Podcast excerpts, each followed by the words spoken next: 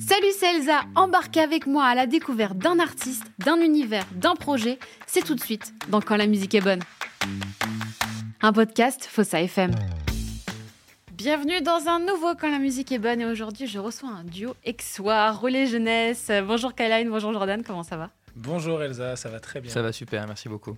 Alors on va évidemment parler de votre album qui s'appelle Symbiose, qui est sorti à la mi-décembre, et de votre parcours. Mais avant, avant ça, si je vous dis musique, quel est le plus lointain souvenir auquel vous pensez? Euh, je crois, la Star Academy. si je ne me trompe pas, la finale de Mario et Jennifer. Et là, j'ai très vite compris que c'était quelque chose qui me plaisait beaucoup. Hum, moi, je dirais que c'est euh, une musique que j'entendais sur un, un, espèce de sampler que m'avait offert ma grand-mère quand j'étais petit. Et apparemment, quand j'étais tout petit, je la passais en boucle et je dansais tout le temps dessus. Et euh, je l'ai entendu il n'y a pas longtemps et ça m'a rappelé beaucoup de souvenirs. Donc je crois que c'est le premier souvenir qui, qui me fait penser à la musique. Et avant de, de, parler de rouler jeunesse, j'imagine que vous avez eu tous les deux aussi des parcours différents, des choix. Euh, j'aimerais que vous m'en disiez un petit peu plus. Est-ce que vous avez grandi tous les deux avec la musique? Alors moi, j'ai pas grandi avec la musique dans le sens où euh, c'est pas ma famille qui m'a bercé euh, par la musique comme beaucoup de mes confrères artistes, ça pourrait être le cas. Moi, c'est vraiment juste la musique qui a été en moi depuis tout petit. C'est-à-dire que dès que j'entendais de la musique, ça résonnait d'une manière très particulière. Et j'ai très rapidement compris, justement, avec cette fameuse Star Academy quand j'étais tout petit, mais j'ai compris que c'était un métier et c'était un univers qui me passionnait énormément. Euh, et, rapidement, euh, dès qu'il y avait le moindre, euh, la moindre chose un peu compliquée dans ma vie, je me réfugiais dans la musique pour y trouver de la force, de l'énergie, que ce soit positif ou même parfois de la mélancolie, essayer de comprendre. Et, ça a été quelque chose qui m'a suivi tout le long de ma vie après. Et, c'est, je pense, après on va dire après le, bac que je me suis dit ah je crois en fait que c'est ça que je veux faire de ma vie mais avant ça c'était juste ma, mon allié dans, dans, toutes mes péripéties quoi Mhm. pour ma part, moi, euh, pareil à la base, même si, même si j'ai de la famille un peu plus lointaine qui a fait de la musique, euh, c'était pas prédestiné, on va dire, pour moi. Mais euh, je suis tombé dessus un peu par hasard. un jour, en retrouvant un vieux, un vieux clavier, justement, celui sur lequel j'écoutais cette musique, je m'ennuyais un peu. je devais avoir à peu près 10 ans. Et, et comme je suis quelqu'un d'un peu curieux, bah, j'ai voulu comprendre tout de suite comment ça marche. Et j'ai cherché, j'ai cherché, j'ai commencé à jouer comme ça. Et euh, c'est comme ça que c'est né, euh, en moi et que, et que j'ai commencé à creuser un peu plus et que je me suis rendu compte que j'aimais vraiment ça et que ça me procurait quelque chose de, de vraiment cool. Donc voilà. Parce que toi, Kailan, tu joues de la guitare et tu fais aussi du piano. Ouais, alors je joue d'abord du piano. J'ai commencé par le, par le piano, c'est mon instrument principal. Et, euh, et, après, effectivement, ouais, plus j'ai grandi, plus je me suis ouvert à, à plein d'autres instruments. Je, je, suis, je suis très curieux. Je suis pas, je me considère pas comme quelqu'un d'expert dans un seul instrument, euh, même s'il y en a qui le sont et je respecte complètement ça. D'ailleurs, j'adore voir euh, nos collègues musiciens jouer parce qu'ils maîtrisent leur instrument à 100%. Moi, j'adore explorer plein de choses. Et chez moi, j'ai plein, plein d'instruments divers et variés. J'aime bien acheter un instrument sur un coup de tête, en fait sans rien connaître et dire go, je, joue et on verra bien. Et, euh, ça, ça me fait kiffer. Mais en tout cas, j'ai commencé par le piano et ça, c'est mon instrument de maîtrise principal. Et après, il y en a d'autres comme la guitare, la basse. Les percus aussi, beaucoup les percus. Ouais, les percus. En ce moment, je suis assez focus sur les percus et la basse, là, je suis à fond. Et tu fais ça en autodidacte ou tu prends des cours Le piano, je l'ai appris avec, en prenant des cours. C'était bon, un parcours un peu classique, hein, la MJC du village pour commencer. Après, j'ai eu un prof particulier. Et ce prof-là m'a amené à, découvrir une école qui est l'IMFP à Salon mhm. de Provence.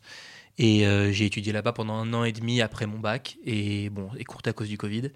Et c'est à partir de là qu'on a lancé notre, notre histoire avec Jordan. Donc, euh, donc du coup, ouais, c'est la seule partie formation que j'ai eue. Après tout le reste de la musique, toute la partie euh, MAO, beatmaking, prod, arrangement, même composition, je l'ai complètement appris euh, tout seul à force de, bah, à force de pratiquer et de, et de me renseigner sur Internet, sur YouTube, euh, avec des petits tutos. Quoi. Et aussi sur le tas quand on a fait notre premier album Oui, complètement, complètement sur le tas. Euh, j'aime beaucoup apprendre en faisant. J'ai du mal à suivre, je suis pas du tout quelqu'un de scolaire. Donc j'aime beaucoup apprendre en mm. faisant, en me trompant et, euh, et, en essayant de corriger ce qui allait pas pour, pour que ça aille mieux après. Et je trouve que c'est la meilleure école. Bah, pour l'anecdote, à la base, moi, je suis un musicien de studio, j'avais jamais fait de scène. Et euh, Jordan, quand on s'est rencontrés, c'était à l'occasion d'une scène ouverte qu'il organisait lui avec un autre collègue musicien. Et un an après, je crois, il me dit bah, Viens l'organiser avec moi. Moi, je dis oui. à savoir que j'ai très rarement joué sur scène. Et là, d'un coup, on avait deux rôles. Lui, Jordan, il devait gérer les artistes qui montaient sur scène, et moi, j'étais sur la scène pour gérer les artistes, jouer avec eux, donc jouer des chansons avec des grilles d'accords sous les yeux que j'ai jamais joué. Et ça a été la meilleure formation pour moi, vraiment, euh, parce que bah, à la fois je connaissais pas bien, j'étais pas à l'aise et je devais rassurer des gens qui l'étaient encore moins que moi. il avait 18 ans. donc ah ouais. Donc du coup, c'était mon premier grand pas et je suis hyper content d'être passé par là euh, parce qu'aujourd'hui, bah, j'affronte des nouvelles situations beaucoup, avec beaucoup moins de stress et de trac euh, en étant passé par là parce que c'était un peu casse-gueule, faut le dire. mais, euh, mais je suis très très content d'avoir vécu ça. Et ouais, je, voulais préciser sur euh, notre premier album qui s'appelle Vagalam. Mm. En fait, on a travaillé avec, euh, avec Guillaume et Mathieu Rabaté, euh, des, personnes qui, qui, travaillent très très bien et depuis voilà, ils, travaillent depuis pas mal d'années. Ils sont très très pros. Et en fait, il a été comme en stage. En fait, on est, ils nous ont accompagnés. et comme lui voulait faire justement, il avait un peu des, des bases déjà d'ingénieur du son. Hein, c'est ça, ça d'ingénieur du son, d'arrangement, d'arrangeur, tout ça. Et c'est vrai que eux, qui sont des professionnels de ce métier-là, m'ont euh, bah, ils, ont été super en fait dans leur accompagnement. C'était pas du tout. Euh, moi, je m'attendais presque à ce que ce soit en mode bon, écoute, euh, nous on fait, toi tu regardes. Ils ont vraiment été très ouverts aux propositions, à mes questions, à tout ça. Et je me suis pendant toute cette période où on a fait cet album finalement, ça a été ma période de formation. Clairement, j'étais en mm. stage. Hein. la transmission, c'était cool. C'était excellent. C'est aussi ça le la magie de la musique finalement, la mm. transmission. Ouais, complètement. Bah, c'est moi, c'est comme ça en tout cas que je l'ai connu. Du coup, si je prends le, relais par rapport mm. à, comment euh, je, me suis formé, euh, je fais la transition. Mais du coup, en fait, euh, j'ai donc du coup moi, ça a été très viscéral la musique, un besoin de chanter tout le temps, de m'exprimer en musique, d'écrire aussi. C'est venu très rapidement. Dès que j'avais 20 ans, je commençais à écrire beaucoup. et en fait, je me suis dit bon si c'est ça que je dois faire de ma vie, alors il faut que je réfléchisse à comment, où, pourquoi. Mm. Du coup, je suis parti dans le sud. À la base, j'habitais à Troyes, en province. Euh, et, je suis parti de ma ville natale pour me mettre un peu en danger. Et dès le début, je me suis mis en danger. Et c'est là où je, poussais dans mes retranchements, dans une ville où je connaissais personne. J'ai rencontré des artistes, des musiciens qui jouaient dans la rue. J'ai commencé à jouer sur le cours Mirabeau, le fameux Aix-en-Provence, où il y a beaucoup d'artistes. Je me rappelle, j'ai rencontré Elodie Martelet d'ailleurs, qui est, qui est une artiste d'Aix-en-Provence que j'admirais, que j'admire toujours d'ailleurs. et, euh, et, après, j'ai rencontré un, un intermittent du spectacle, ce fameux métier que je connaissais pas encore. Euh, et, lui, il m'a dit bah, Viens, euh, si tu veux faire de la musique, viens, j'ai pas mal de contacts et tout ça. Et j'ai direct chanté euh, sans trop me poser de questions, et c'est devenu rapidement mon métier. Et en fait, c'est ce que j'ai voulu transmettre aussi à Kailan quand, quand je l'ai connu. Moi, j'avais déjà un peu de métier derrière moi, de, scène, des bars, des restaurants et des boîtes de nuit aussi. Et du coup, c'est comme ça que je me suis dit, bah, ça a bien marché pour moi. Donc, si tu veux faire de la scène, go, rendez-vous la semaine prochaine, on fait une scène ensemble alors qu'on n'avait pas encore travaillé. Exactement. C'est un peu comme ça que ça s'est passé. Et du coup, justement, toi, pour le chant, tu as pris des cours ou, bah, comme Kylan, tu as un peu euh, vu ce qui fonctionnait, ce qui fonctionnait pas? Alors, euh, pour le chant, en fait, moi, je chantais dans ma chambre. Euh, depuis, depuis vraiment, tout, j'ai passé mon adolescence à chanter Alléluia, surtout. Je chantais beaucoup Alléluia. Chanson facile. ma chanson préférée. Et, et du coup, j'avais vraiment envie de me performer, enfin, pas de me performer, de me perfectionner. Mhm. Et, et j'ai réfléchi à prendre des cours. J'en ai pris deux, trois. Et, euh, mais euh, c'était, euh, c'était vraiment pas ça qui était ma formation. En fait, ma formation, c'était surtout de, de, chanter, chanter, chanter et me dire à chaque fois, c'est pas suffisant, je peux, faire, je peux faire mieux, je peux faire mieux. Donc, très autodidacte. Et après, j'avais été repéré par, par un casteur de The Voice, par, par Bruno Berberes. Mhm. Et j'avais passé ma première audition. Donc là, j'avais 19 ans. Et c'était une catastrophe. Je sortais de ma chambre, il m'a dit Allez, go, demain il y a les auditions. Par contre, les autres, ils sont prévenus depuis longtemps, mais je pense que tu peux le faire et tout ça. Euh, et, je me suis complètement rétamé. Et, euh, et, je retiendrai juste sa bienveillance. Et il m'a dit euh, bah, C'est pas grave, on te rappellera quand tu seras prêt. Et, du coup, dans ma tête, je me suis dit Bon, bah, un jour, je serai prêt.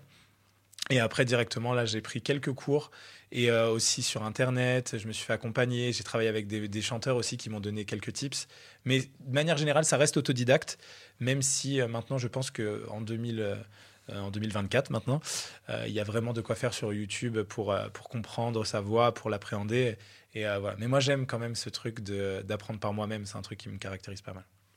Justement, tu t'évoquais la, la Starac avec Mario et Jennifer. Ça t'as jamais voulu faire la Starac?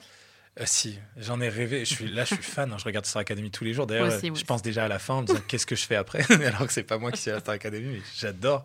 Par contre, à l'inverse, je me vois pas le faire tout simplement parce que justement c'était un rêve quand j'étais plus petit. Mm. J'ai pas été au rendez-vous et pour moi la vie c'est fait de rendez-vous. J'ai pas été au rendez-vous parce que j'étais pas prêt à ce moment-là, donc quand j'étais plus jeune. Mais du coup ça a créé une sorte de ok je vais me battre pour être prêt. Et le miracle de la vie fait que bah, j'ai rencontré Kailan.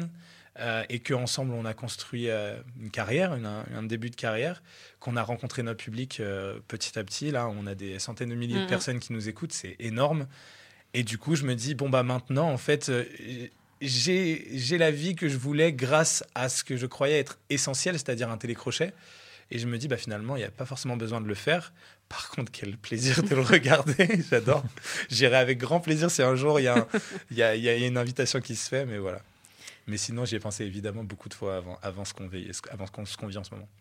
Et au-delà du chant, euh, tu, au-delà du chant, pardon, tu écris, toi, tu composes aussi euh, vos musiques? Alors moi, je suis, euh, je, dis, je donne vie au bébé mmh. souvent, et après, Kailan, il va, il va l'habiller, il va voilà, c'est ça. Non mais vraiment, quand j'ai rencontré, je lui ai dit, j'avais tellement de petits de bébés chansons. donc en gros, ça veut dire que j'ai pas les compétences techniques pour emmener le, le comment la, chanson jusqu'à sa phase termine, enfin finale. De, je fais une maquette en fait. Je fais une maquette clairement, et, et en général, je lui laisse justement enfin, ensemble, on trouve le meilleur moyen d'arriver au bout de cette chanson et d'en faire quelque chose. Ça commence toujours avec des échanges de vocaux. Tiens, regarde, j'ai cette ligne mélodique, j'aime bien ces accords, j'aime bien ça. Hmm. Et puis au bout d'un moment, dès qu'il y a. Généralement, il y en a beaucoup. et au bout d'un moment, dès qu'il y en a un, ou l'autre qui accroche sur une vraiment, on se dit, bon, faut peut-être creuser. Et là, en fait, on se retrouve en studio et. Et là, ça, c'est très naturel finalement. Comme on l'a euh, fait il y a 30 minutes. il y a une heure avant d'arriver. non, mais ouais, c'est un, un, processus assez naturel et on se dit souvent que plus il est naturel et plus la, chanson, plus le titre est, meilleur. Euh, et, souvent, voilà, on se retrouve en studio, on écoute la ligne mélodique, on se la joue un peu, guitare-voix, piano-voix. Et puis après, moi, je le mets derrière les machines et on commence à faire de la prod. Et, et souvent, on sort quelque chose qui nous plaît, parfois pas. Et puis, bah, on, mm. recommence le, processus jusqu'à avoir ce qu'on veut.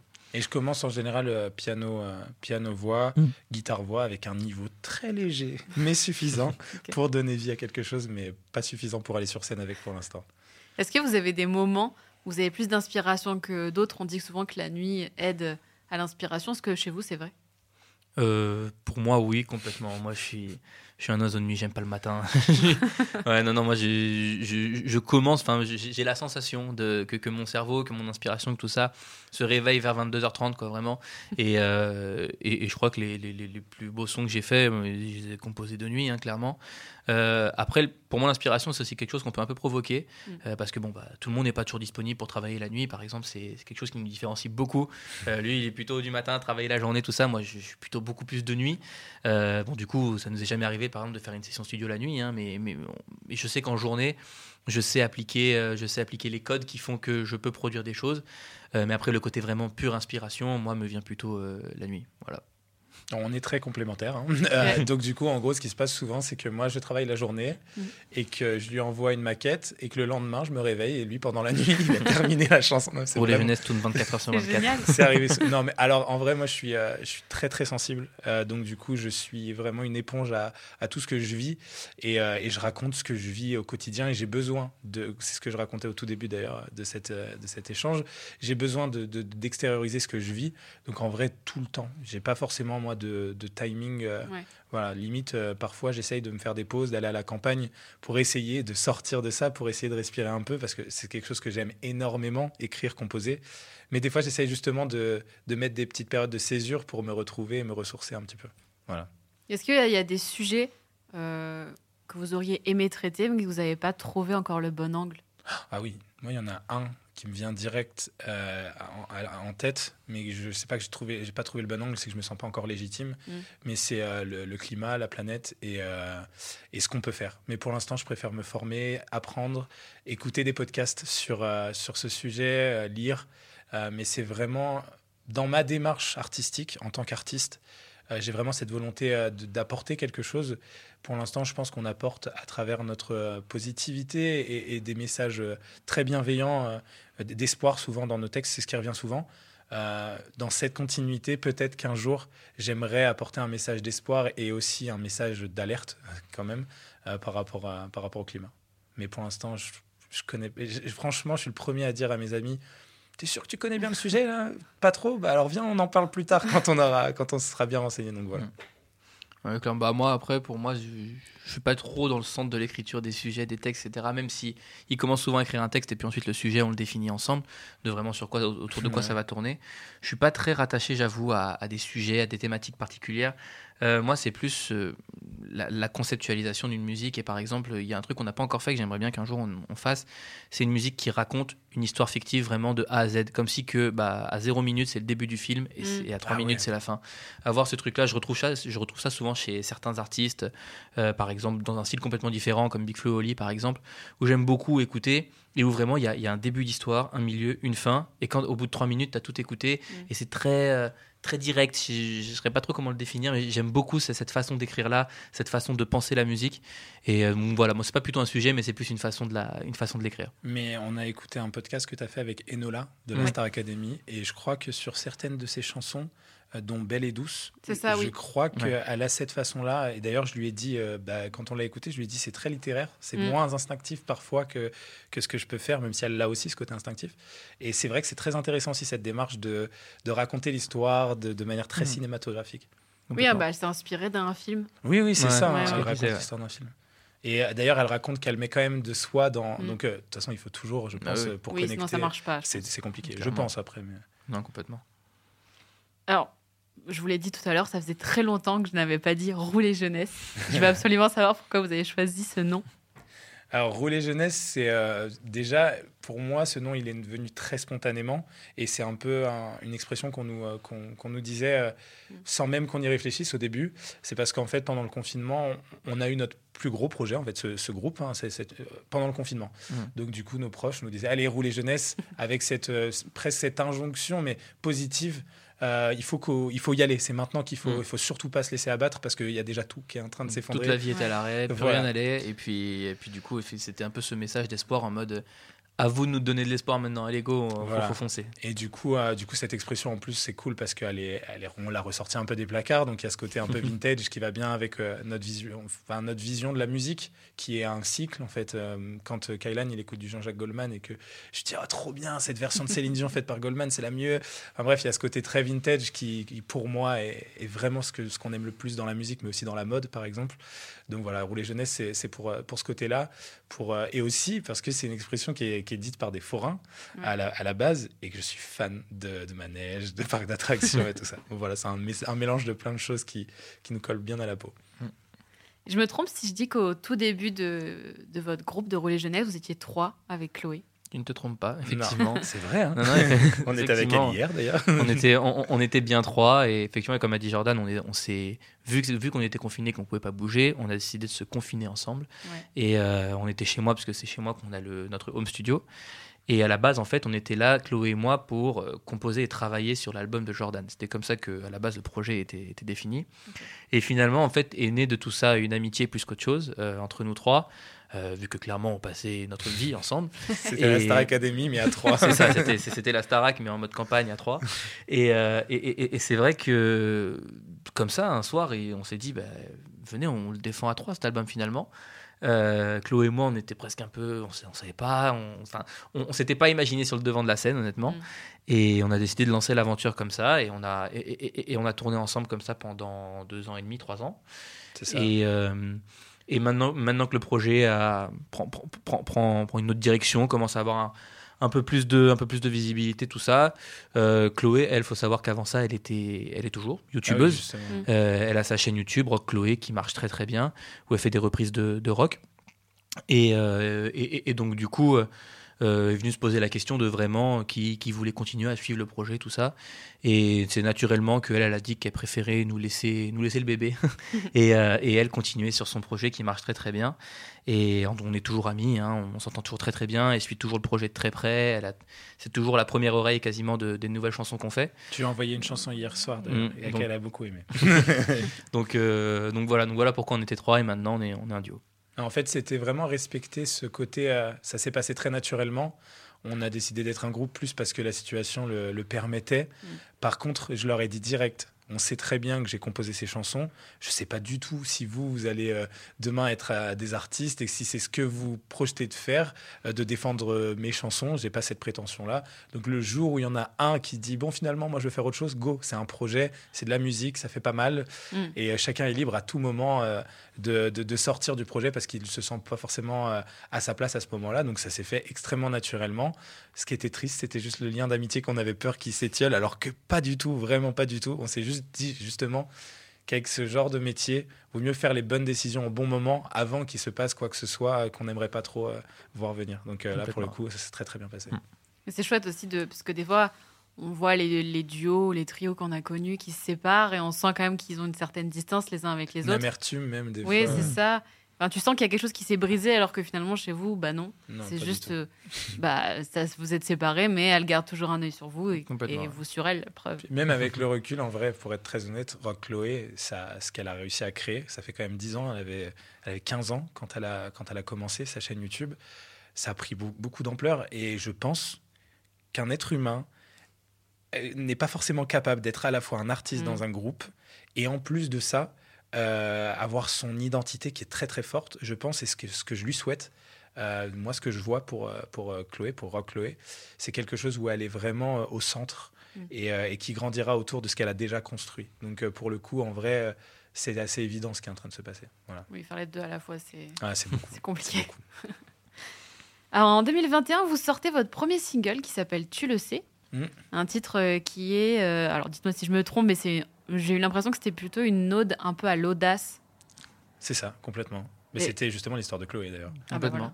Enfin, l'histoire aussi, la nôtre en même temps, mais c'est vraiment cette guitare. Euh, dans, dans cette chanson, il y, y, a une guitare qui, qui lui court après et qui lui dit Je sais que je te fais peur. C'est parce qu'à l'époque, elle fait sa chaîne YouTube, elle va à l'école avec sa mm. guitare. Et moi, j'avais imaginé sa guitare qui la regarde et qui lui dit Mais t'as pas compris en fait. On veut faire de la musique, nous. Hein. Et elle avait déjà des abonnés, elle se cachait presque parce qu'elle vivait un peu le succès euh, tout en étant à l'école. Elle a été studieuse, elle est allée jusqu'à sa licence. Et voilà, donc c'est une ode à l'audace en mode euh, Si tu peux. Euh, te donner les moyens, ça serait cool parce qu'en vrai, regarde ce qu'on peut vivre de, mm. très très grand, de très beau et on peut se le permettre. Exactement. Puisque c'est le premier extrait de votre premier album qui s'appelait Vagalam. C'est ça. Que vous avez évoqué tout à l'heure. Exactement. Exactement ouais. C'était pas du tout prévu. Hein. L'album ne devait pas avoir Tu le sais. Et justement, Tu le sais est une belle histoire finalement parce que c'est la première chanson qu'on a composée tous les trois, mm. euh, qu'on a vraiment fait tout, qu'on a vraiment fabriqué de, de zéro et qu'on a fait ensemble en studio en une soirée. Euh, et, du coup, c'était pour ça qu'on était super content que ça devienne le single de l'album et, euh, et, que du coup, on la défende réellement à trois parce que c'est notre première euh, vraie chanson en trio. voilà. Quel regard vous portez sur cet album? Sur le premier album? Ah, c'est intéressant. Est-ce qu'on dit vraiment tout ce qu'on pense de ce premier album? Je te laisse commencer. Moi, j'en. J'en. Je sais pas, je le alors c'est étrange, je sais qu'il y a beaucoup d'artistes qui font jamais ça, mais j'aime beaucoup le réécouter. Il y a des mm. artistes qui détestent réécouter leur album, euh, mais j'aime beaucoup le réécouter parce que je trouve qu'il est rempli de, j'allais dire d'éducation, c'est pas le bon mot, mais enfin il, a un côté un peu innocent dans le sens où aujourd'hui, dans, les, dans, dans, le dernier album qu'on a fait, euh, on, sent qu'on met, en tout cas c'est un ressenti personnel, hein, mais on sent qu'on maîtrise beaucoup plus chaque chanson qu'on a sortie, pourquoi on a mis tel instrument, tel truc, telle direction. Euh, alors que dans l'autre, on, était des bébés, on n'avait jamais fait de studio de notre vie, jamais d'enregistrement. C'était la première fois qu'on rentrait dans un vrai studio. Donc on s'est beaucoup laissé guider par des, bons guides, heureusement, et c'est ce qui fait qu'aujourd'hui j'aime toujours cet album. Euh, il est très très authentique, très pur. On n'a pas fait beaucoup de recherches expérimentales, instrumentales, tout ça. On est resté assez soft, mais aujourd'hui ça lui donne une certaine couleur. Il y a des chansons que j'aime toujours beaucoup défendre sur scène.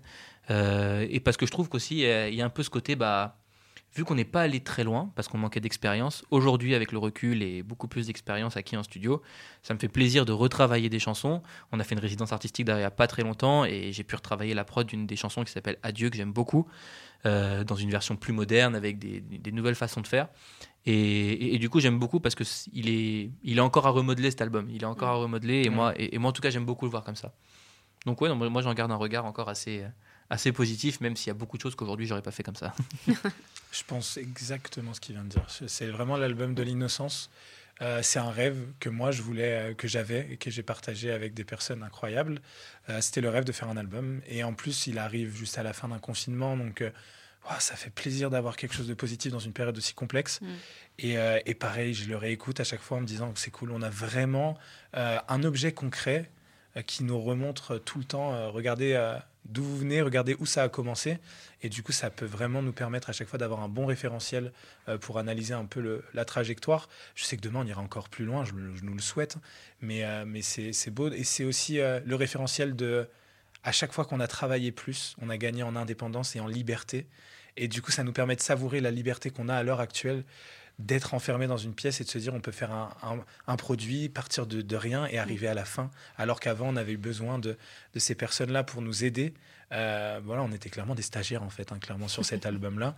Mais c'est beau aussi parce que je pense que c'est ça le milieu artistique. On en parlait aussi tout au début, c'est de savoir s'entourer euh, et, grâce, à, grâce à ces personnes qui sont autour de nous, euh, savoir faire un produit et aussi savoir déceler où est-ce qu'on a besoin des autres. Et moi, pour finir, Vagalam, c'est un, un, album dans lequel il est, il est très mélancolique.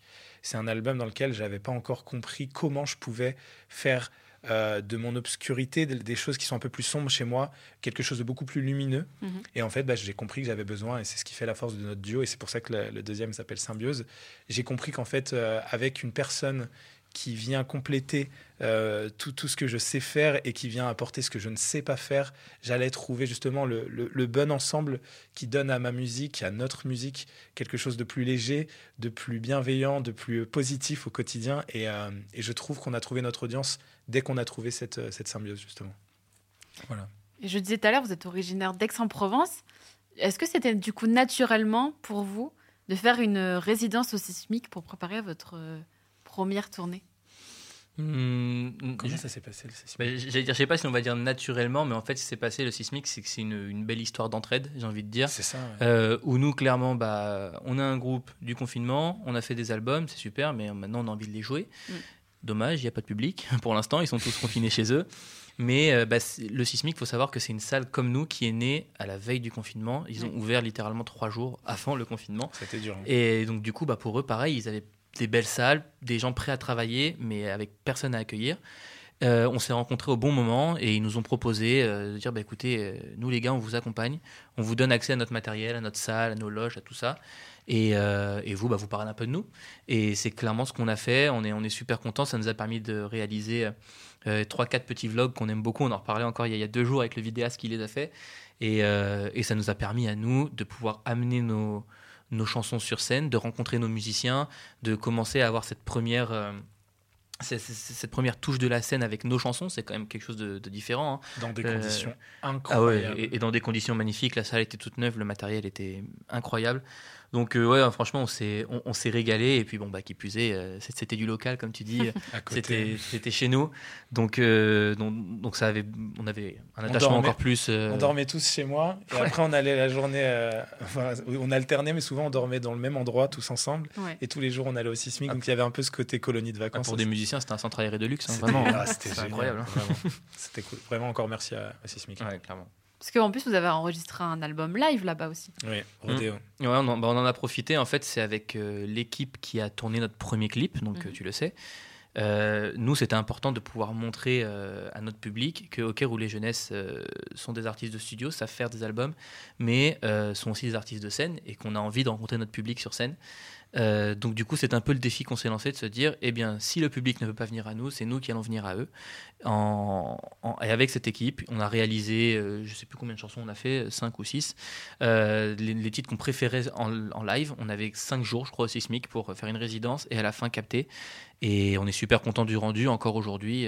comme notre premier album, c'est des vidéos que j'aime beaucoup regarder parce que pareil dedans on est jeune on connaît pas grand chose euh, nos, nos, musiciens euh, qui, qui, partagent la scène avec nous à ce moment-là qui sont Axel et, Jonathan euh, nous ont beaucoup aidés aussi sur la sur scène parce que ce sont des artistes qui avaient beaucoup plus d'expérience de scène que nous et ils nous ont vraiment porté dans leur expérience et, c'est, ça. Et, ça a été hyper enrichissant pour nous donc, ouais, donc voilà. Moi, c'est, c'est le souvenir le plus grandiose que j'ai dans, dans la musique, je crois. dans, dans, le mot vraiment grandiose, dans le sens où vraiment, il s'est passé quelque chose de plus grand que moi à un moment où je m'en rappelle, on avait regardé la veille euh, d'enregistrer. bref, on, a fait ce qu'il fallait pas faire, mais c'était un reportage, de, un reportage de Shawn Mendes. sur Shawn Mendes, une bête de scène. Et moi, je me dis, mais qu'est-ce qu'on est en train de vivre? En fait, c'est le sismique qui nous permet de vivre un truc cool. Mais, mais moi, je n'ai jamais fait de scène de ma vie. Là, je me retrouve. En plus, on a prévu, c'était un challenge qu'on s'est fixé. C'était cool dans les vlogs. Mais en fait, à la fin, à la sortie, on allait vraiment faire un concert dans, dans la plus grosse salle avec 500 personnes. Euh, et, en fait, euh, ce, concert live qu'on a filmé, qu'on a fait filmer en plus par des équipes euh, vraiment très très professionnelles, donc c'était, il y avait un peu un, pour la première fois, je voyais ce que ce que je pouvais rendre artistiquement en tant que chanteur euh, valider ou pas ma mm. légitimité sur scène. Et en fait, au moment du tournage, je me sentais. Et la veille, j'ai fait une crise d'angoisse. Hein, clairement, je me disais, mais je vais pas y arriver. C'est trop de trucs pour moi qui qui suis pas encore prêt. Et il y a une magie, je sais pas comment l'expliquer, mais sur scène, je me sentais pas à ma place dans le moment.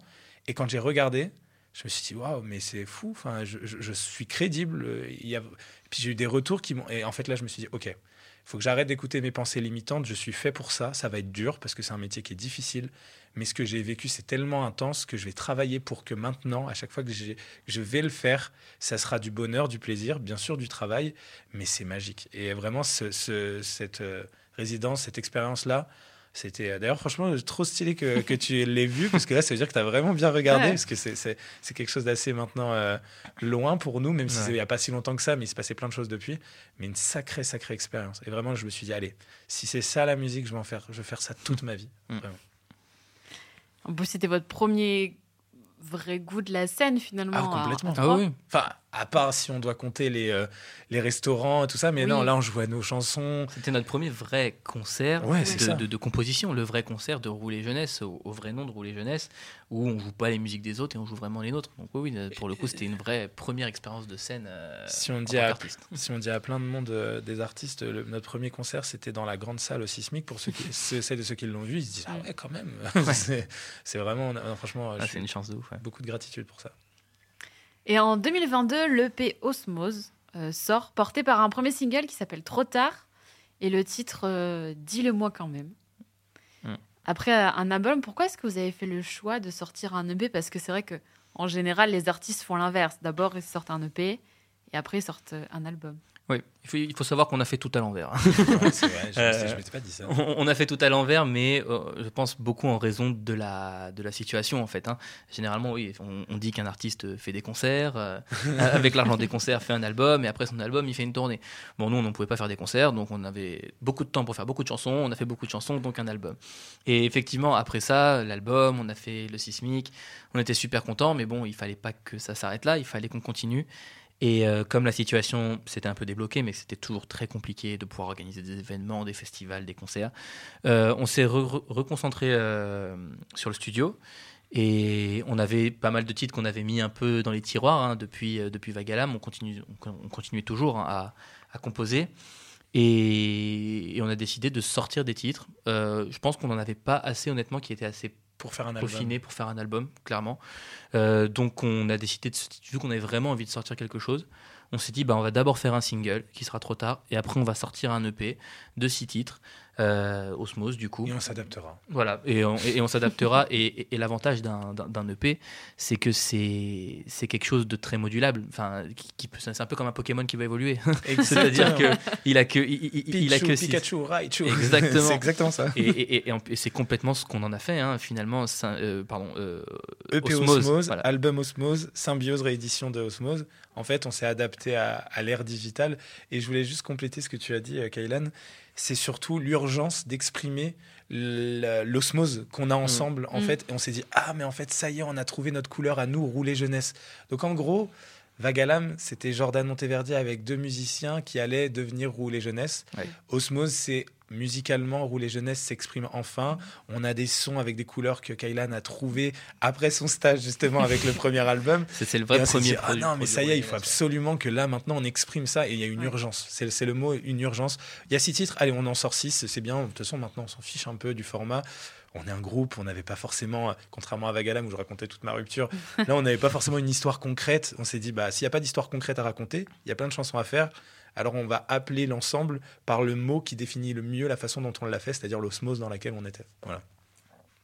Donc cette EP, tu le disais, euh, devient finalement Symbiose, votre nouvel album qui est sorti il y a quelques semaines. Exactement. Et qui est riche de 20 titres. Euh, il est porté par le titre À la vie, à l'amour, que je vous propose qu'on écoute tout de suite. Avec plaisir.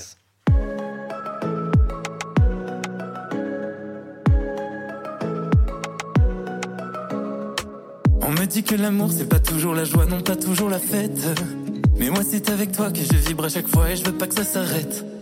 Et c'est peut-être long, c'est vrai. Et c'est peut-être fou. Et c'est peut-être con, je sais. Mais je t'aime comme un fou. À la vie, à l'amour, à l'amour, à la haine, à nos épines, à nos beaux jours, à nos ennuis, à nos emmerdes. À la vie,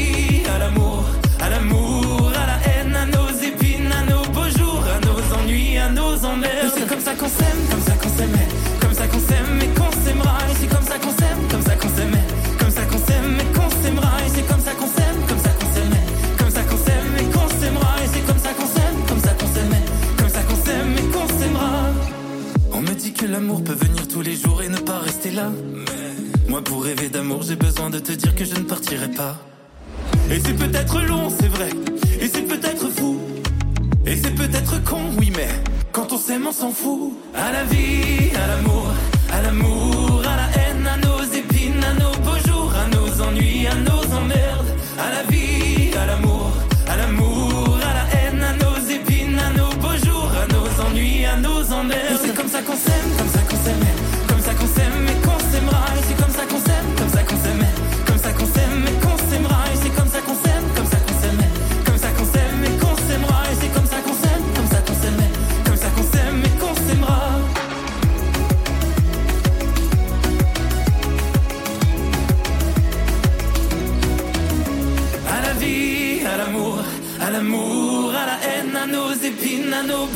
à nos ennuis, à nos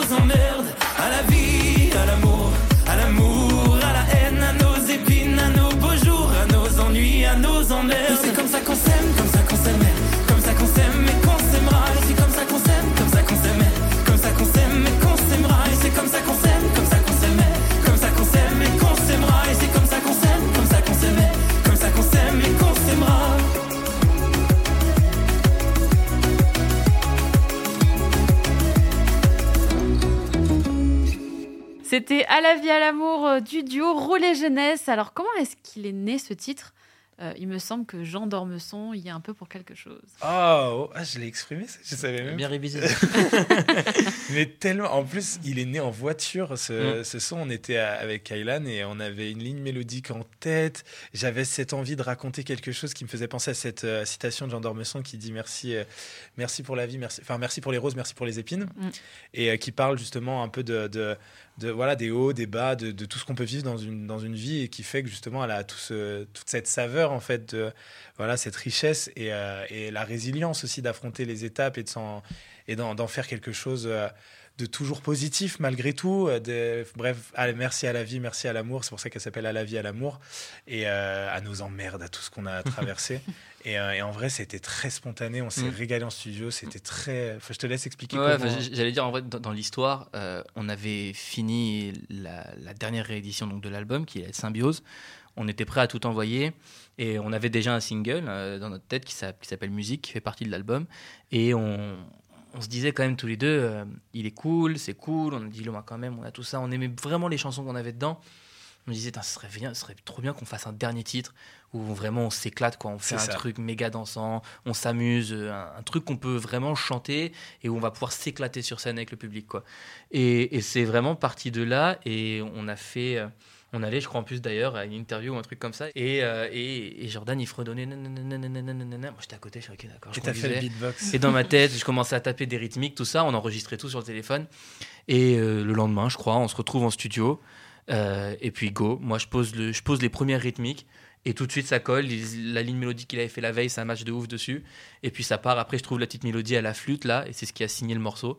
Et après, on a, on a fait la structure. Et puis le, Et le- le morceau était là. aussi ternaire, c'est ça. le- Ouais, ouais, c'est ouais, comme ça qu'on s'aime. C'est la, pro- c'est première fois qu'on fait un morceau en ternaire, ça donne un côté beaucoup plus dansant. Et moi, j'étais hyper content de pouvoir euh, faire ce genre de morceau. Donc, euh, et on était super content parce qu'on se disait, voilà, c'est là au moins on n'avait aucun regret de se dire l'album sort et on n'avait Ouais. pas ce petit truc de dire, ah, on aurait peut-être pu trouver un truc encore plus péchu, encore mieux. En fait, Là, on est trop Tu le content. sais, euh, trois ans plus tard. C'est la- le C'est single qu'on n'attendait pas, mais qui vient compléter l'en- l'ensemble. quoi. Trop bien. Complètement. C'est un titre, je pense que pour celles et ceux qui nous écoutent, doivent vous parler parce qu'il cartonne sur les réseaux sociaux, notamment sur TikTok. Il est aussi présent sur de nombreuses playlists euh, des plateformes de streaming. Comment est-ce qu'on vit ça? On le vit bien. C'est Euh, c'est toujours une- c'est un- la veille, enfin à minuit, ça- la chanson elle sort sur les plateformes. Ouais. Et, euh, et nous qui avons connu quasiment que des chansons qui sortaient sans avoir aucune playlist à l'époque de Spotify. Enfin, Spotify, c'est quand même le grand. euh, Mm. Voilà, il n'y a pas que Spotify. D'ailleurs, il est sur beaucoup de playlists euh, et c'est le cas aussi d'une autre chanson de l'album.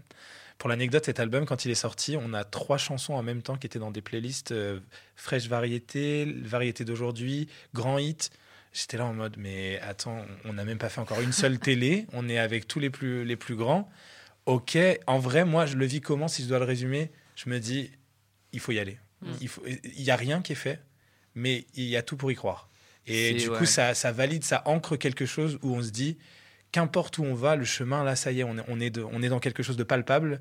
Il y a une certaine validation et aussi une grosse audience d'un coup quand même, parce qu'on est passé de 3000 à 3000 auditeurs par mois à un moment 180 000. Donc du coup, on s'est dit, bon, il y a des gens qui nous écoutent. Donc il y a les retours. et vraiment, pour l'instant, on a des retours ultra positifs. Merci d'ailleurs à toutes celles et ceux qui nous font des retours. Mais du coup, ça y est, il n'y a plus cette question de est-ce que je continue, je fais de la mm. musique? On part de ça et on arrive vers je fais de la musique. Et euh, on verra ce qui, ce qui, va, ce qui, va, qui va venir plus tard. C'est un peu le moment où on a l'impression que nous, tout le temps, on a toujours l'impression de tout donner pour notre musique, d'être à fond, à fond, à fond tout le temps. Et c'est le moment où on, est, on a l'impression que ben, notre environnement médiatique nous rattrape. Et ça, c'est super. C'est vraiment ce, goût de se dire Oh, trop bien, euh, c'est la, la, vraie première grosse considération qu'on a eue. Et où, euh, et où là, c'est vrai, moi, j'ai un rapport aux chiffres un peu spécial où, pour moi, c'est pas c'est pas tangible quoi. Je, je le ressens pas du tout. Je suis beaucoup plus impressionné d'avoir 200 personnes en concert face à moi que de voir un million d'écoutes sur mon album. C'est très paradoxal hein. ça n'a aucun sens je le sais. Même deux maintenant. Deux millions. Et c'est alors que c'est complètement fou. Et je et, et, je sais que quand moi je voyais ça toutes les semaines je voyais le truc augmenter. On est resté six mois quasiment dans l'une des plus grandes playlists euh, françaises qu'on pouvait atteindre et, Ma playlist préférée, en plus, quand je l'ai vu, j'ai complètement bugué. enfin, même moi, je me disais, enfin, on, est entre des, entre des, grands pour nous, enfin, où, c'était, enfin, c'était un honneur de pouvoir être dans une playlist pareille. Et, honnêtement, on avait des bons retours. C'est pas, on était là en mode, eh, qu'est-ce qu'ils font là ou les jeunesses. Mm. On avait vraiment des super retours, euh, que ce soit à la fois des professionnels comme des, des particuliers qui écoutaient notre musique. Et c'est, c'était. Je vais juste préciser un truc parce qu'on s'émerveille beaucoup par rapport à ça, mais c'est mm. aussi lié à quelque chose, c'est que dans cette playlist, il y a quand même pas mal d'artistes qui sortent de gros labels et tout ça. Nous, on n'est quasiment jamais allé à Paris encore. C'est-à-dire qu'en fait, on est, on, est, on est dans notre campagne, euh, dans notre Provence, qu'on aime beaucoup.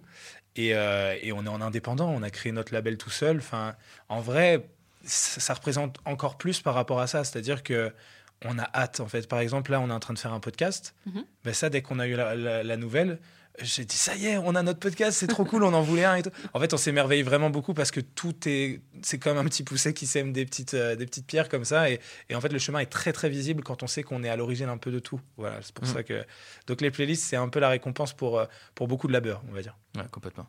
Oui, c'est un peu, oui, c'est ça, c'est une reconnaissance des professionnels parce que forcément c'est les professionnels qui font les playlists. Mais en même temps, euh, c'est les gens que tu peux croiser dans la rue qui vont les écouter. Ah ouais, ouais. Il y a plein de personnes qui ne. Bah, un blablacar, parce que je, je, fais souvent le blablacar. Je parlais du climat, mais justement, je trouve que c'est bien. Je suis conducteur blablacar et à un moment, euh, il vient le temps des présentations. Oui. et du coup, je dis, ah, bah, moi, je fais de la musique, je reste discret, voilà, parce que je veux pas. Mm. voilà, je suis quand même un minimum humble. et euh, ah, moi, je vais écouter. Si tu fais de la musique, tu fais quoi? Et je dis, bah, je peux faire écouter le dernier single et ben elle connaissait. elle, dit mais je l'ai dans ma playlist sur Deezer et tout, je l'écoute tout le temps cette chanson et bref du coup bah, en fait elle, me connaissait. Mais c'est ça qui est cool avec les playlists aussi, c'est que ça ouvre l'audimat mm. sans forcément avoir des gens qui sont totalement fans. C'est vraiment cette chance d'avoir euh, une diffusion large qui permette à, notre chanson d'exister par elle-même sans forcément encore euh, être assimilée à l'artiste qui la chante parce qu'elle vient toucher d'autres personnes. Et c'est magique quand tu écris une chanson de, de pouvoir l'emmener le plus loin possible. Mm. Donc là, en mm. l'occurrence, elle connaissait la chanson très bien alors qu'elle savait même pas, elle m'a même pas reconnue. Enfin, c'est après qu'elle a fait le. C'est même la première fois que, grâce aux playlists, on a commencé à se faire un peu reconnaître. Et d'ailleurs, pour l'anecdote, on est, on est allé euh, sur un événement à Paris là au mois de septembre et on était en train de tourner un TikTok à côté de Montmartre. Et on allait pour partir et d'un ah coup on entend rouler jeunesse. On se retourne, on voit un gars qui descend les escaliers 4 par 4 là et qui vient nous voir qui fait ah, je, suis du média. Ça se trouve, il va se reconnaître. je sais même plus de quel média c'était. Et puis il dit ah, je vous ai reconnu de loin en train de faire les TikTok. Trop cool. Il Le gars était super cool. Franchement, c'était super. C'était trop bien. Et dans ma tête, on est parti. Je fais mais c'est fou. Il y a ah jamais personne qui m'a crié comme ça une fois dans ma rue. On est à Paris, c'est pas possible. pour nous, c'était fou. Mais, enfin, mais, mais, mais comme quoi, ça nous a offert aussi une visibilité qui commençait à à, avoir de la matière. Et où, comme je disais tout à l'heure, où les chiffres pour moi, j'ai un peu de mal parfois à réaliser quand je vois des millions, des trucs comme ça. Mm. Mais d'avoir ne serait-ce qu'un gars qui crie notre nom comme ça, dans la... c'est, incroyable. Mais c'est sûr que c'est moins frontal, en fait, les chiffres, que euh, une personne qui te reconnaît ou des gens qui viennent au concert. Quoi. C'est, pas, c'est pas la même démarche. Complètement. C'est exactement ça. Alors, je disais tout à l'heure, dans votre album, il y a 20 titres. Comment est-ce que, euh, sur ces 20 titres-là, vous avez... est-ce qu'il y a des titres que vous avez réorchestrés un peu? Oui. Oui. Réarrangé, réorchestré. Complètement. Ouais, bah en fait, comme c'est une, une réédition en plusieurs étapes, on avait, un peu comme je disais tout à l'heure par rapport à Vagalam et la suite, il y, a des, il y a des titres qu'on a fait, dont on est content. En tout cas, la, le noyau du titre nous plaît beaucoup, mais on sent qu'on pouvait vraiment aller plus loin. On a aussi rencontré de nouvelles personnes, de nouvelles équipes avec qui on travaille, qui ont un regard vraiment plus enfin, différent, plus moderne, on va dire, sur, euh, sur la musique d'aujourd'hui. Donc c'était super intéressant d'avoir leur retour et, leur et qu'eux puissent apporter leur expertise à nos titres. Mm. Et, euh, et, ouais, donc du coup, on a, on a fait le choix de dire euh, on va peut-être ressortir un nouvel album avec des titres que les gens connaissent déjà, mais on va quand même leur proposer ben, le fait qu'il y ait à la fois six nouveaux titres, mais les six anciens dans des versions remasterisées et réarrangées. avec, voilà, avec nos, nos, goûts d'aujourd'hui. Avec l'évolution de notre savoir-faire. En fait, aussi, Symbiose, à l'heure actuelle, là, j'ai hâte d'ailleurs parce qu'on va. Il reste encore quelques mois de production, je crois, mais on va avoir le vinyle. Euh, j'ai hâte parce que j'ai la collection de nos albums comme si c'est vraiment c'est une fierté quoi. C'est palpable, c'est cool. Le physique est très important pour nous, les, albums physiques. Et Symbiose pour moi, c'est vraiment. Euh, c'est comme si on avait fait un master et, que c'est la cinquième année quoi. Mm. C'est vraiment. Alors je nous souhaite de faire encore plein d'études. Hein. le, référentiel des études, pour ça, il n'est pas bon par rapport à la suite. Mais en vrai, il y a vraiment cette notion de waouh, celui-là, on est vraiment fier. On a justement homogénéisé l'ensemble, utilisé toutes nos compétences pour euh, reprendre tout le travail qu'on avait fait au préalable en y mettant euh, bah, tout ce qu'on a appris, quoi, tout simplement. Pour parler un petit peu plus de certains titres qu'il y a dans l'album, il y a un titre qui s'appelle Hypersensible, qui est un, un piano-voix. Et c'est vrai qu'on qu'on en parle de plus en plus de l'hypersensibilité. Est-ce que c'est un sujet euh, qui vous vous touche ah. personnellement? Je t'en prie. Tout à l'heure, j'ai dit que moi, j'ai juste te dire, euh, moi, c'est pas quelque chose qui me touche personnellement, mais c'était un titre qui était très important à mettre pour Jordan dedans, qui est un pur produit de lui-même. Donc c'est pour ça que je, je, laisse en parler. En gros, tout à l'heure, je parlais que je me sentais pas légitime pour parler du climat. Mm. L'hypersensibilité dans l'EP, je me sentais pas légitime d'en parler. Donc j'en ai parlé rapidement, comme quelqu'un qui dirait euh, bon, euh, je, t'aime, mais euh, il part, il a peur. un, peu comme ça, comme quelqu'un qui, a, peur d'aborder le sujet, mais qui quand même le raconte parce que si jamais ça vous intéresse, je peux en dire davantage. Et en fait, dans la chanson Quand je doute, qui fait mm. partie de ce même album, mais qui est sorti avant. dans Quand je doute, je dis voici les échymoses d'un hypersensible qui a peur de la solitude dès que j'ai dit cette phrase, bref, on va pas pleurer dans un podcast, mais rien que le dire, cette phrase, c'était très, très, très, très, euh, c'était très audacieux pour moi de le, dire vraiment, alors qu'en vrai, j'en parle même pas forcément à mes proches. Et du coup, il y a eu énormément de gens qui se sont retrouvés dans Quand je doute. Et ça m'a fait. Je me suis dit, bah, en fait, je suis légitime. Parce qu'en fait, mm. personne n'est légitime ou pas de, de, parler de soi et de se livrer. En fait, c'est génial de le faire et de ne pas avoir peur de bien le faire ou de mal le faire. Juste le faire sincèrement. Et je l'ai fait très sincèrement. Donc, du coup, automatiquement, je dis, OK, si on, a, si on arrive à faire un, un album, donc Symbiose, dont on doit être fier, parce qu'on y est presque, s'il te plaît, frérot, viens, on aborde ce sujet. J'ai quelque chose. Et en fait, je ne l'ai même pas écrite, cette chanson. Il a fait un piano. Euh, j'avais une base que je lui ai donnée. Il a commencé à... Et en fait, j'ai pris, le micro et, j'ai parlé. Mm. Et à la base, il y avait une musique qui allait après, tout ça dans Hypersensible. Et finalement, j'ai dit non, mais le message, il est tellement spontané, c'était pas écrit. Donc euh, maintenant, quand je l'écoute, je me dis, on croirait que j'ai réfléchi et tout. Pas du tout. C'est juste que j'avais sur le cœur. C'est presque de l'impro. Euh, j'avais juste réfléchi à comment je voulais aborder les choses. Je m'étais un peu renseigné un peu sur, sur quelques notions par rapport à l'hypersensibilité. j'avais fait un travail d'introspection.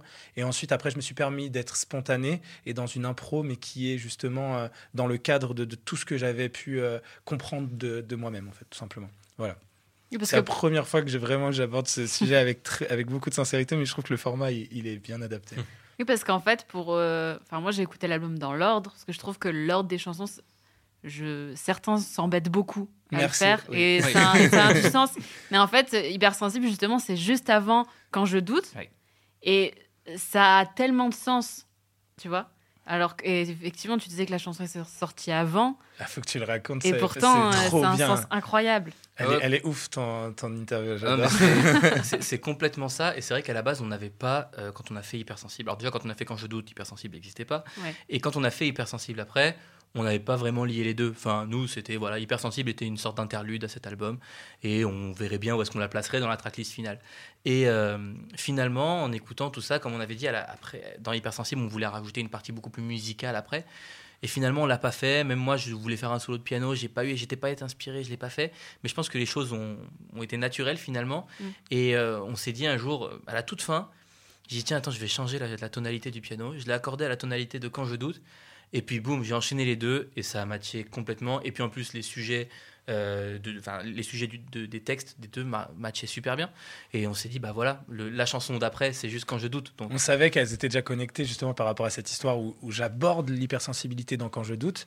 Mais en plus, c'est surtout que je dis, mais frérot, regarde, je dis, ce soir, c'en est trop. Dans Quand je doute. Mm. Et, euh, et, dans Hypersensible, je commence en disant, ce soir, c'est la fois de trop. Et en vrai, je me suis dit, mais ça commence par le même mot, mm, mm. Euh, ce soir. Donc c'est un constat de quelque chose qui se passe en soirée. Donc le, soir, c'est là où je suis le plus emprunt justement à la sensibilité, à l'hypersensibilité et à son côté un peu plus euh, compliqué à gérer à certains moments.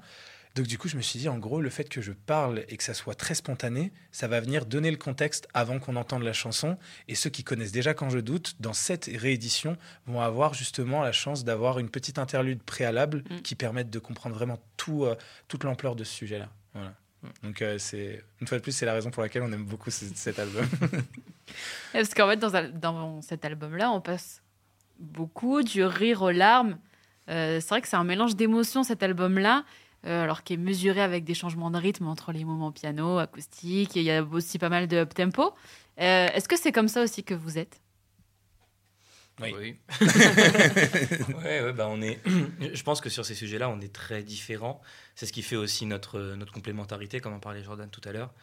Et euh, je, sais que souvent, on parlait des, textes, et il y, a des, y a des chansons dans l'album qui, qui sont le, un tout, finalement, de, de, de toutes les émotions qu'on traverse dans l'album. Euh, je pense par exemple à Dis-le-moi quand même ou à La vie et l'amour, dont on parlait tout à l'heure, où souvent euh, Jordan va écrire une première base. Et moi, comme je dis souvent, je lui dis j'aimerais qu'on puisse, que certes, peut-être qu'il y a un côté mélancolique, une petite noirceur, mais j'aime ce côté où euh, je veux une, de l'espoir. Moi, j'aime beaucoup ce côté espoir, même dans les musiques que, que, je fais. J'aime beaucoup mettre une touche d'espoir dans les sonorités et sentir une ouverture, en fait, à la fin. Une lumière au fond du tunnel. exactement, c'est exactement la bonne image. Une lumière au bout du tunnel, de se dire, OK, on peut faire le constat de ce qui fait pourquoi on ne va pas bien, pourquoi ça ne va pas, mais j'ai envie qu'à la fin de la chanson, la personne se dise, OK, ça va pas, mais il a réussi à trouver la lumière, il a réussi à aller mieux, ou en tout cas, il a compris ce qui n'allait pas et ce qui fait que euh, il peut aller mieux plus tard. Et, euh, par exemple, dans, dans Diloma quand même, on a changé quelques paroles du dernier refrain exprès pour dire que bah justement, il dit avec ou sans nos doutes, on s'envolera quand même. Exactement, il dit c'est plus un problème et avec ou sans nos doutes, on s'envolera quand même. Et j'aime beaucoup ce, cette évolution dans la musique, comme je disais tout à l'heure, faire des musiques avec une histoire qui évolue. Bah là, voilà, c'était un peu la, même idée. Et dans ces musiques-là, on retrouve beaucoup nos, nos, deux côtés où, Jordan va plutôt avoir parfois des touches mélancoliques dans sa façon de composer et moi des touches euh, un peu plus, un peu plus solaires. Et je trouve que c'est un, un, un, bon cocktail. Et c'est le cas tout à l'heure, on a travaillé sur une chanson. Mm. Je lui ai envoyé la. Il avait fait une base on avait fait une base ensemble, on avait un, truc très dansant, euh, très cool. On s'est dit, ah, ça, c'est le prochain single. Hop, je suis allé chez moi, j'ai repris la ligne mélodique et j'ai commencé à faire quelque chose de mélancolique avec mon piano. Mais dans ma tête, je mettais toujours cette idée qu'il faut que ça soit positif. Et quand je lui ai envoyé, il m'a dit ah, Je suis pas sûr, là, tu es vraiment allé dans quelque chose de beaucoup plus mélancolique que ce qu'on avait initialement. Et après, on l'a joué tout à l'heure et en deux secondes, c'est redevenu. Euh, en fait, c'est ça, c'est rouler jeunesse, je pense, mm. très sincèrement. Et, euh, et moi-même, par rapport à, cette personnalité et cette hypersensibilité, cette personnalité où, vraiment euh, je peux aller très haut et très bas dans les extrêmes, c'est ça mon hypersensibilité, elle, elle, se traduit un peu comme ça. J'ai besoin aussi d'avoir une personne sur qui compter qui maîtrise davantage ces, ces fluctuations. Et c'est ce qui m'apporte et c'est ce qui fait qu'en duo, je me sens beaucoup plus fort que si je devais être seul. Et c'est ce qui donne tout le sens à notre duo, à comment on travaille ensemble. Euh, c'est quelqu'un qui maîtrise davantage ses émotions, mais qui les vit tout autant. Mm. Et du mm. coup, c'est comme ça que notre musique est née. C'est euh, vraiment cette, euh, cette capacité d'exprimer quelque chose tout en, tout en y mettant un cadre assez réconfortant et, et, stable pour les gens qui les écoutent. Et moi, c'est ce que je veux réussir à faire et c'est ce que j'arrive à faire avec, avec Kailan à, mes côtés. Donc, c'est pour ça aussi que je suis beaucoup plus sensible et, et fan des chansons qu'on peut faire maintenant plutôt que celles de Vagalam, mm. qui pour moi, des fois, quand je les écoute, je me dis, mais je suis sérieux, j'ai parlé de ça comme ça, avec aucune. Il, il manquait la magie, en fait. la magie qui rendait le propos moins lourd, quoi. Voilà. Alors, chacun des titres qu'on a évoqués sont sortis avec le label indépendant euh, que vous avez créé, qui s'appelle Such an Amazing Record. Mm. Euh, c'était une volonté de tout faire de A à Z pour votre musique euh, jusqu'au label? À la base, non. à la base, non. Euh, encore une fois, ça a été un peu la conséquence du, contexte. Je sais que j'en parle souvent, mais, mais, c'est le cas. Euh, enfin, tout était à l'arrêt, donc bien évidemment que des, des, labels ou quoi n'étaient pas du tout ouverts à l'idée de se dire on va signer de nouveaux artistes, etc.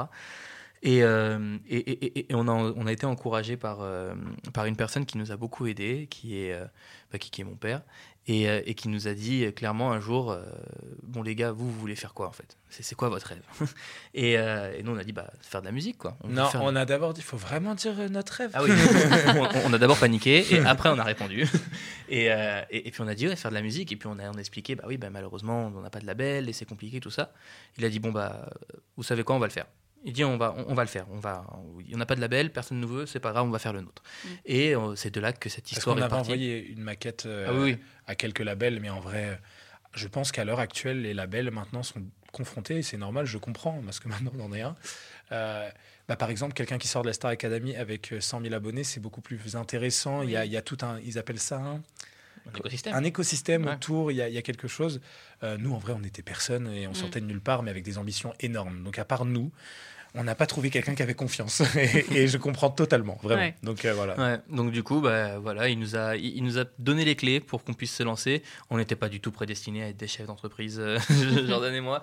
Et euh, mais, mais, voilà, on a, on a lancé ce label. Et euh, c'était, c'était un peu fou. On savait, moi, le jour où j'ai signé, je savais même pas ce que c'était un label de musique. Enfin, très honnêtement. mais surtout le euh, métier de producteur. Oui, enfin, voilà, surtout le, le, métier de producteur. C'était stylé, mais on savait pas vraiment ce que c'était. c'est ça. On reste stylé dans une conversation de dire oui, je suis producteur. Mais euh, on, enfin, on, parle aujourd'hui souvent de la double casquette. À l'époque, on savait pas du tout ce que ça voulait dire. Mais c'est vrai que le Kailan et Jordan qui sont en studio ne sont pas du tout les mêmes que Kailan et Jordan qui sont dans leur bureau et qui vont réfléchir stratégie, marketing, com. Mm. Euh, et, toutes ces choses-là qui entourent un album. Parce que souvent, fait, je sais que beaucoup de gens euh, imaginent des artistes seulement en studio en train de faire un album et ça s'arrête là. Mais aujourd'hui, dans la vague des artistes indépendants, ça représente peut-être 25% du, du, réel travail. Euh, après, tout le reste, et, et, parfois c'est même le plus compliqué parce que bah, moi j'avoue, c'est pas ce qui me passionne directement, mais c'est des choses, on est obligé de le faire, c'est extrêmement formateur. Moi aujourd'hui, je suis très très content qu'on ait finalement pris ce risque de faire ce label et de tout faire nous-mêmes. On a fait des erreurs, on s'est planté, et, mais on, est, on s'est relevé, je pense, de façon très enrichie de tout ce qu'on a pu vivre. Et, euh, et c'est ce qui fait que bah ouais, aujourd'hui, en tout cas, on est content et on se conforte vraiment dans l'idée de se dire ah on a créé notre label et on est super heureux de pouvoir produire euh, nos titres, nos albums nous-mêmes. Et D'être euh, libre. En fait, l'indépendance, c'est avant tout travailler plus, pour plus de liberté. Et je pense qu'il y a une réelle corrélation sur tellement de sujets par rapport à ça. Parce que même artistiquement, hein, quand, quand, quand tu apprends à jouer un peu, moi j'ai appris le piano pour gagner en liberté et en autonomie. Et ben c'est un peu pareil. Là, clairement, euh, jamais personne pourra m'empêcher de, de faire écouter mes chansons à, à, à, ceux à qui je veux, je veux les faire écouter. Donc euh, ça, dans un label, c'est plus compliqué. C'est à certains moments, on a cette sensation de, là pour l'instant c'est comme ça, mais si demain j'ai plus ces personnes, ça sera plus pareil. Mm moi, attention, je, ne méprise pas du tout ça, je trouve ça génial, mm. mais euh, je dis juste que la liberté d'être indépendant à l'heure actuelle, et on nous l'a dit, Pascal Nègre, il n'y a pas longtemps, euh, lors de. Quand on est allé d'une conférence, il a expliqué qu'à l'époque, c'était une infime partie, que maintenant, c'est presque la moitié, et que demain, ce sera la majorité, les indépendants. Ce ah bah C'est pas pour rien, parce qu'on mm. les a, les outils, maintenant. Donc, si on corrèle le travail avec les outils, la volonté et la passion, finalement, on, obtient un cocktail de, liberté, et, c'est ce, ce vers mm ce vers quoi beaucoup d'artistes tendent en fait. C'est important de, bien s'entourer, mais il y a une phrase qui dit qu'on n'est jamais mieux servi que par soi-même, et sur certains sujets, c'est quand même vrai. Donc du coup. Par contre, oui, s'entourer. Euh, là, pour le coup, on a des personnes qui travaillent. Ah oui, oui. et heureusement, heureusement. et est-ce que euh, dans un futur plus ou moins proche, vous, vous voulez être amené à produire d'autres personnes euh, avec votre label? Ah oui, Hmm oui. Nina, si t'écoutes. Non, je non, non, j'ai une amie qui chante trop, trop bien, euh, qui est infirmière. Je respecte sa carrière d'infirmière. Elle est brillante, mais elle a une voix de, fou. Mais euh, bon, bref, c'est un, un, exemple. Mais si demain, euh, moi, j'adore écrire. Il compose super bien. Il arrange. Il s'adapte au style. On l'a fait déjà pour Nathan Douet, d'ailleurs, hmm. dans, dans, le cadre d'une activité qu'on fait où on accompagne des artistes, mais avec humilité. C'est-à-dire que pour l'instant, on les produit pas parce que ça, ça demande énormément d'argent, de travail. De... C'est sur du long terme un développement artistique et nous, on n'a même pas fait le nôtre. Donc pour l'instant, on est focus sur notre carrière. en revanche, on donne des coups de main à des artistes et on l'a fait avec Nathan Douet pour, mm. pour qui on a, on a, on a composé, enfin co-composé, co-arrangé un album, mais il avait déjà tout composé de base. Et, euh, et c'est le futur peut-être euh, de notre label et ça serait génial. Mm. bah, en, fait, ce qu'on s'est dit avec ce label, c'est que on s'est dit que même si demain euh, les jeunesses, peut-être, ça ça, prend pas, parce que quand on l'a créé, vraiment, le groupe venait à peine de naître. Hein. On était vraiment envie de se dire, bah, même si demain, Rouler Jeunesse, peut-être ça prend pas, ou qu'on change de carrière, de tout ça, le label est vraiment une très belle plateforme qui nous permet de d'explorer plein de métiers de la musique. C'est ça. Euh, moi, moi, pour ma part, j'ai fait pas mal de musique à l'image et, c'est grâce à ce label que je peux le faire aussi. Parce que ça me permet de pouvoir euh, produire des musiques pour des dessins animés, des films, des pubs, ce genre de choses, en passant toujours par mon label. Et finalement, tout est centralisé, tous les secteurs d'activité dans lesquels on pourrait être sont centralisés dans cette société. Et c'est ça qui, finalement, on se dit, ce label est vraiment, je pense, une des meilleures choses qu'on ait pu créer jusque-là. Se dire que ça peut à la fois entourer notre projet principal qui est Rouler Jeunesse, mais si demain on a envie de s'ouvrir à d'autres sujets ou à d'autres artistes, ben, on a la, voix off, par exemple. Comme la voix off, par exemple. Comme il fait de la musique à l'image et que moi je parle. enfin, je suis chanteur, mais j'aime bien aussi euh, tout ce qui est. Euh, euh, enfin, je, rêverais s'il y a quelqu'un qui m'écoute de faire de l'acting, par exemple. Mais du coup, on fait de la voix off pour certains projets grâce au label, grâce à mm. notre structure. Et du coup, il fait la musique derrière. Et puis moi, je raconte des histoires ou je fais des trucs sur des publicités. Enfin bref, c'est cool d'être libre pour ça justement. Mm. Euh, tu le disais tout à l'heure, j'ai bien fait mes devoirs. Euh, et en les faisant, euh, je suis allée voir du coup des côtés des crédits de votre album. Et j'ai vu un nom qui revient beaucoup, ou voire même à chaque titre. Zachary Puard. Si je qui C'est qui Zachary Puard Mais c'était qui? C'était moi. C'est toi? Oui, c'est moi. En fait, c'est donc, dans les crédits, on est obligé de mettre les, vrais, les vrais prénoms, les vrais noms. Euh, j'ai choisi de m'appeler Kailan en tant que nom d'artiste, tout simplement. Et, euh, et donc mon, mon, vrai nom c'est Zachary. Euh, mais voilà, en fait, j'avais pas spécialement envie de parce que c'était à la fois c'était la mode aussi. Moi, moi à l'époque, je suivais, j'étais très euh, électro, tout ça. Je suivais beaucoup les DJ, grand fan de, de DJ. Et, en fait, euh, quand je me suis lancé dans la musique, j'étais à fond dans ma période. Euh, je pense qu'il y a des gens qui vont le reconnaître, le, DJ Kaigo. Et, ah et, et, moi, j'écoutais beaucoup ces chansons. Et, et, mon deuxième prénom, c'est Kylian, Zachary Kylian. Bon, j'ai fait un mix des deux. C'est pas hyper recherché, l'anecdote est pas folle, mais, mais en gros, c'est juste pour ça que j'ai décidé de m'appeler Kailan et je me suis dit que bah voilà, à l'avenir, j'avais envie de défendre mes projets sous ce, sous ce nom-là et, euh, et, me réserver mon, mon vrai prénom peut-être pour d'autres. mais, euh, mais voilà, donc oui, effectivement, dans les crédits, pour ceux qui voient écrit Zachary, Zachary, c'est moi, c'est Kailan, c'est la même personne. Et je comprends totalement cette démarche-là, perso, parce qu'en vrai, il a la double. D'une, c'est Rouler Jeunesse, c'est Kailan, c'est aussi Zachary. mais parce qu'en vrai, moi, j'adore l'idée euh, d'avoir un projet qui s'appelle Rouler jeunesse et d'être Jordan Monteverdi euh, avec mes proches parce que euh, je sais pas, je trouve que c'est génial. Euh, je parle dans une chanson d'ailleurs de l'album qui s'appelle Avatar, mm. euh, de cet avatar qu'on représente. Je suis moi à 100 000% dans mes chansons. Par contre, dans ma vie de tous les jours, euh, je suis pas forcément la même personne que, que, je vais être quand je vais être sur scène. Il y, a, il y, a, un peu quand même de la magie et je trouve ça génial. Moi, quand je regarde un artiste, j'ai pas envie vraiment de connaître à 100 qui il est. Je préfère qu'il me réserve une partie magique, justement pour que je passe un moment merveilleux. Donc, donc je comprends totalement cette envie d'avoir un, un, petit, un petit blaze, comme on dit dans Dans votre album, il y a aussi un titre qui s'appelle Le Petit Moi. Et justement, j'avais une question euh, bah, pour vous, vos vous petits. Euh, qu'est-ce que vous leur diriez si vous pouviez leur parler? C'est la question qu'on pose dans Drag Race. Mm. Je ne sais pas si tu connais Drag Race. Non. C'est une émission sur France 2 de, de drag queen. De nom, mais j'ai jamais regardé. Et du coup, en fait, c'est pour ça que cette chanson, en fait, elle enfin, cette émission m'avait inspiré cette fameuse question que tu viens de poser. Ouais. Et j'ai répondu dans cette chanson. Euh, moi, le petit moi, il serait, il me dirait merci. Il me dirait merci d'avoir euh, balayé un peu les pensées limitantes, euh, de, ne pas s'être euh, juste dit euh, c'est pas pour les autres, enfin c'est pas pour, pour toi, c'est pour les autres, d'avoir regardé Star Academy en se disant toi aussi tu pourras le faire. Et, et de, ouais, vraiment merci, gratitude totale. Et surtout, je pense que je lui dirais tout ce qui peut être tes faiblesses, demain on pourra t'applaudir pour ça. Voilà. Mm. Je suis, ouais, en soi, je suis, je suis complètement assez d'accord avec ce qu'il a dit. J'avais déjà préparé la, réponse. Ah, c'est lui qui l'a écrit en même temps. Hein.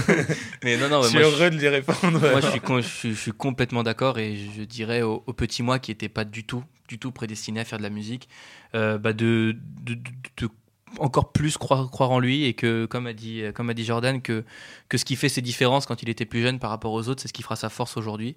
Et, euh, et ben, qu'il continue à croire en ça parce que bah, aujourd'hui, c'est ce qui fait que j'ai, que j'ai pris ce chemin et qui, je pense, c'est le bon. Alors, je le rappelle, l'album Symbiose de Relais Jeunesse est disponible sur toutes les plateformes de streaming. Il est aussi disponible en physique? Oui. Et d'ailleurs, on peut peut-être lancer l'information. Euh, parce que le petit moi, là, pour le coup, et je crois que le petit toi, il serait super heureux. Mm. On nous l'a demandé tellement de fois, on a fait le nécessaire, on nous a proposé. Il est disponible d'abord sur notre boutique en ligne, et ça, c'est déjà le cas depuis la sortie. Donc, c'est roulerjeunesse-du6musique.com. Mais dans quelques semaines, il sera disponible dans tous les magasins de France. Euh, il sera Mm. disponible partout. Et ça, c'est génial. Le 16 février. Le 16 février, exactement. Donc, euh, franchement, là, c'est la première fois qu'on le dit. Et, euh, et je sais qu'il y a beaucoup de monde qui nous le demandait. Ça demande beaucoup de, Mm. de moyens et tout ça. Et, euh, et on nous l'a proposé. On était trop contents. Donc, euh, voilà. Donc il sera disponible en CD.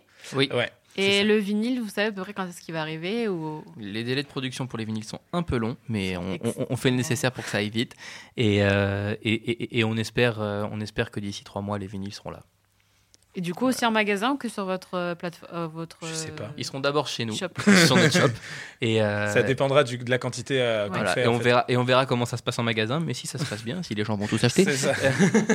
eh bien, il pourra aussi être en, être en vinyle en magasin. Oh bah voilà, vous savez ce qu'il vous reste à faire le 16 février. Allez dans vos magasins et achetez euh, l'album Symbiose. Euh, les garçons, euh, ben, on, on doit se quitter. Mhm. Non pas que j'en ai bien envie, mais j'ai adoré cette émission avec vous. Mais je vous propose bah, de choisir l'un des 20 titres, en tout cas 19, parce qu'on en a déjà diffusé un, de l'album, euh, de le choisir et de l'annoncer.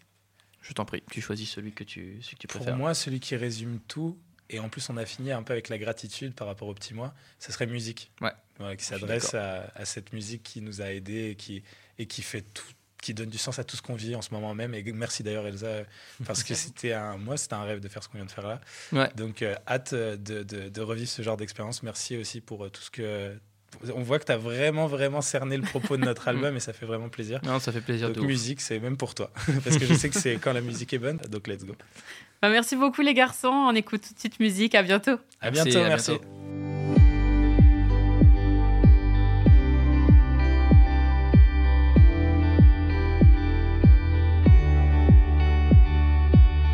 On me dit qu'on voit des choses dans les cieux et qu'avec on peut imaginer tellement.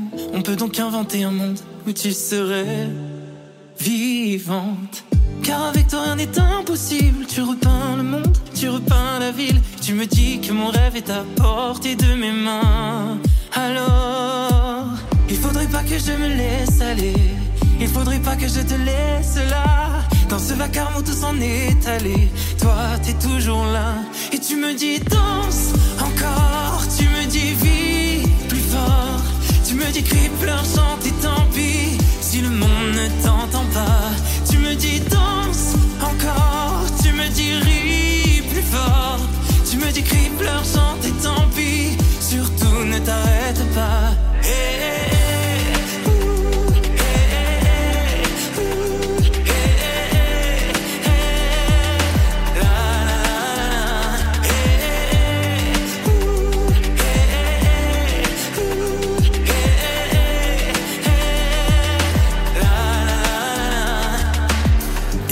Je manque de force, toi tu ravives la flamme qui brûle en moi. Je sais pas comment donner de sens à ma vie quand t'es pas là. Il faudrait pas que je me laisse aller. Il faudrait pas que je te laisse là. Dans ce vacarme où tout s'en est allé. Toi, t'es toujours là. Et tu me dis danse encore. Tu me dis vis plus fort. Tu me dis crie, pleure, chante et tant pis.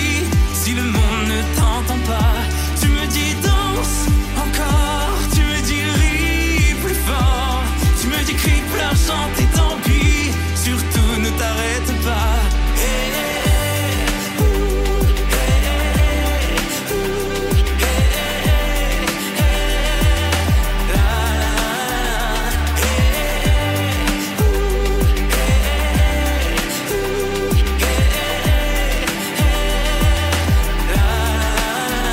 Et tu me dis danse encore, tu me dis vis plus fort, me dis crie, pleure, chante et tant pis.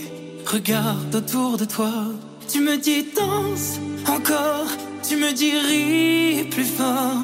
Tu me dis crie, pleure, chante et tant pis. Oui, toi, musique, t'es toujours là. Tu me dis danse encore, tu me dis vis plus fort. Tu me dis crie, pleure, chante et tant pis.